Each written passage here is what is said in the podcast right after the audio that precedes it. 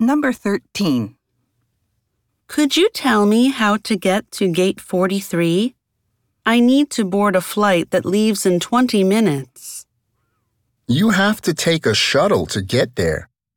Once you get off, gate 43 will be up the escalator on your left. Do you think I can make it in time?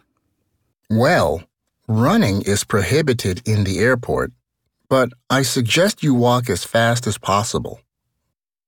Question. How will the woman probably get to her gate?